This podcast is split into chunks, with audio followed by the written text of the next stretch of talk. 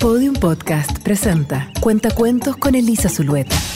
Cuentacuentos de Navidad es presentado por Shell. Encuentra los autos coleccionables Star Wars Racers. El Expreso Polar, por Chris Van Alsburg. Era Nochebuena, hace muchos, muchos años. Yo estaba acostado en mi cama, sin moverme, sin permitir siquiera que las sábanas susurraran. Respiraba silencioso y pausado. Aguardaba anhelando escuchar un sonido, un sonido que un amigo me había asegurado jamás escucharía, el tintineo de cascabeles del trineo de Santa Claus. No existe Santa Claus. Había insistido mi amigo, pero yo sabía que él estaba equivocado. Muy tarde aquella noche sí escuché sonidos, pero no de cascabeles. De la calle llegaban unos resoplidos de vapor y un chirriar de metales. Me asomé a la ventana. Había tren detenido justo frente a mi casa. Se veía envuelto en un manto de vapor. A su alrededor, los copos de nieve caían con suavidad. En la puerta abierta de uno de los vagones estaba parado un conductor. Sacó de su chaleco un gran reloj de bolsillo. Luego levantó la mirada hacia mi ventana. Me puse la bata y las zapatillas. De puntilla bajé las escaleras y salí de casa. ¡Todos a bordo! Gritó el conductor. Corrí hasta él. Bueno, me dijo. ¿Vienes? ¿A, a dónde? Pregunté. Pues, al Polo Norte, por supuesto, respondió. Este es el Expreso Polar. Tomé la mano que me tendía y subí al tren.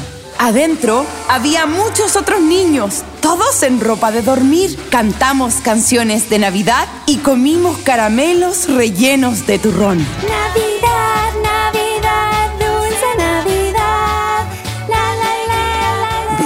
cacao caliente, delicioso y espeso, como chocolates derretidos. Afuera, las luces de pueblos y aldeas titilaban en la distancia, mientras el expreso polar enfilaba hacia el norte.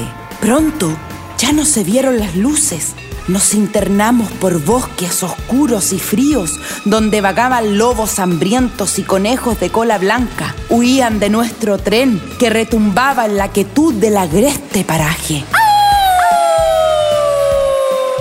Trepamos montañas tan altas que parecía como si fuéramos a rozar la luna. Pero el expreso polar no aminoraba su marcha. Más y más rápido corríamos, remontando picos y atravesando valles como en una montaña rusa.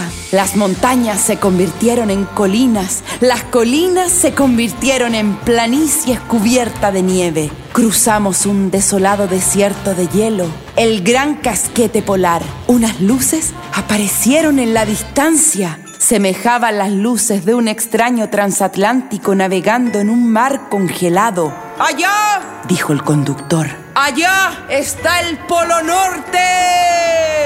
El Polo Norte era una ciudad enorme que se levantaba solitaria en la cima del mundo, llena de fábricas donde se hacían todos los juguetes de Navidad.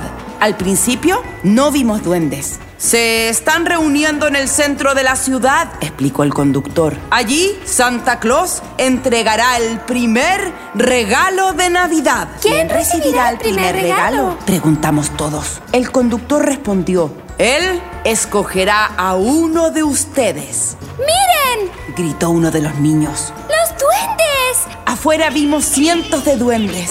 Nuestro tren ya se acercaba al centro del Polo Norte y debíamos ir cada vez más despacio porque las calles estaban llenas con los ayudantes de Santa Claus. Cuando no pudimos seguir avanzando, el expreso polar se detuvo y el conductor nos permitió bajar. Nos abrimos paso entre la multitud hasta el borde de un gran círculo despejado. Ante nosotros se alzaba el trineo de Santa Claus. Los renos estaban inquietos, cabeceaban y caracoleaban haciendo sonar los cascabeles plateados que colgaban de sus arneses. Era un sonido mágico, como ninguno que hubiera escuchado antes. Del otro lado del círculo, los duendes se apartaron y Santa Claus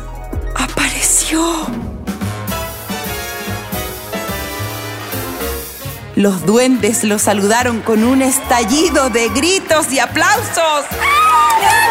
¡Bravo! ¡Bravo! ¡Bravo! ¡Oh, Avanzó hasta nosotros y me señaló diciendo... Que se acerque ese muchacho. Saltó a su trineo. El conductor me ayudó a subir. Me senté en las rodillas de Santa Claus y él me preguntó... A ver, ¿qué te gustaría para esa Navidad? Yo sabía que podía pedir cualquier regalo de Navidad que quisiera, pero lo que más deseaba no estaba dentro del enorme saco de Santa Claus. Lo que yo quería más que ninguna otra cosa en el mundo era un cascabel plateado de su trineo. Cuando lo pedí, Santa Claus sonrió. Luego me abrazó y le ordenó a un duende que cortara un cascabel del arnés de uno de los renos. El duende le alcanzó el cascabel. Santa Claus se puso de pie y sosteniendo el cascabel muy alto anunció. ¡El primer regalo de Navidad! Reloj dio la medianoche. Al tiempo que se escuchaba la delirante aclamación de los duendes, Santa Claus me entregó el cascabel y yo lo puse en el bolsillo de mi bata. El conductor me ayudó a bajar del trineo. Santa Claus animó a los renos gritando sus nombres y haciendo chasquear el látigo. ¡Rodolfo! ¡Trueno! ¡Relámpago! ¡Cometa! ¡Brioso! ¡Bailarín! ¡Acróbata! ¡Juguetón!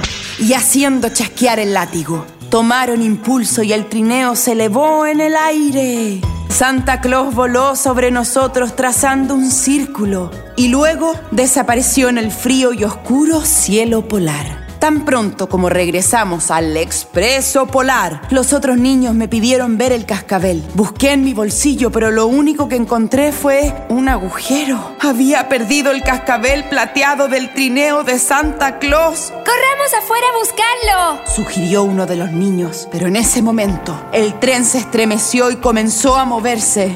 Íbamos de vuelta a casa. ¿Podemos, ver el cascabel? Me rompió el corazón haber perdido el cascabel. Cuando el tren se detuvo frente a mi casa, me separé con tristeza de los otros niños y me quedé en la puerta diciendo adiós. Adiós. El conductor gritó algo desde el tren en movimiento, pero no, no pude oír. ¿Qué? ¿Qué? Pregunté. Haciendo una bocina con sus manos, repitió: ¡Feliz Navidad!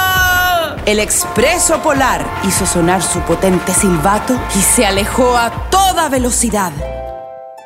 La mañana de Navidad, mi hermana Sara y yo abrimos nuestros regalos. Parecía que ya habíamos terminado cuando Sara encontró una pequeña caja olvidada detrás del árbol. Tenía mi nombre. Dentro estaba el cascabel plateado. Había una nota. Encontré esto en el asiento de mi trineo. Remienda ese agujero en tu bolsillo. Firmado, señor conductor. Agité el cascabel. Repicó con el sonido más hermoso que mi hermana y yo hubiéramos escuchado jamás. Pero mi madre comentó, Ay, qué lástima. Sí, dijo mi papá. No suena. Ninguno de los dos había escuchado el sonido del cascabel. ¡Mira! ¡Tiene tu nombre! Ay, qué lástima. sí. Oh, Ay, bueno, no, no suena, dijo mi papá. Hubo un tiempo en que casi todos mis amigos podían escuchar el cascabel, pero con el pasar de los años dejó de repicar para ellos. También Sara cierta Navidad ya no pudo escuchar su dulce sonido, y aunque yo soy viejo, el cascabel aún suena para mí, como suena para todos aquellos que verdaderamente creen.